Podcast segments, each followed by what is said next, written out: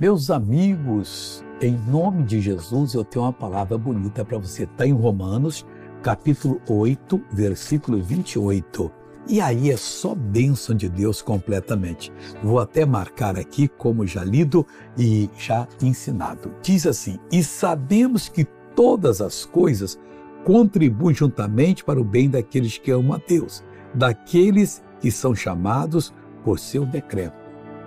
O bonito aqui é que eu fui chamado pelo decreto de Deus. Eu não sou intruso no reino de Deus. Não um que pode chegar para mim fora. Não, não, não.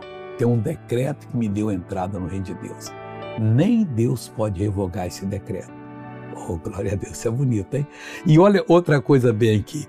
Todas as coisas, porque eu sou chamado segundo o decreto, contribuem para o bem. Alguns para me ensinar paciência, outros para me ensinar a ser ágil, ser esperto e ali fazer a obra em nome de Jesus. Toma essa palavra para você e você vai ser abençoado. E hoje, dia de comunhão, vá ter comunhão com Deus, se encher do poder divino, que 2021 está chegando e você precisa ser um vencedor. Agora eu oro por você, Pai, o ano está quase terminando. Essa pessoa aprendeu hoje que tem um decreto a respeito dela e glória a ti, Pai, porque ninguém pode anular esse decreto e desfazê-lo. Pai, eu abençoo essa vida agora, repreendo todo o mal que está nessa pessoa, eu mando que saia, vá embora, em nome de Jesus Cristo, e você diz, obrigado, Pai, a benção é minha.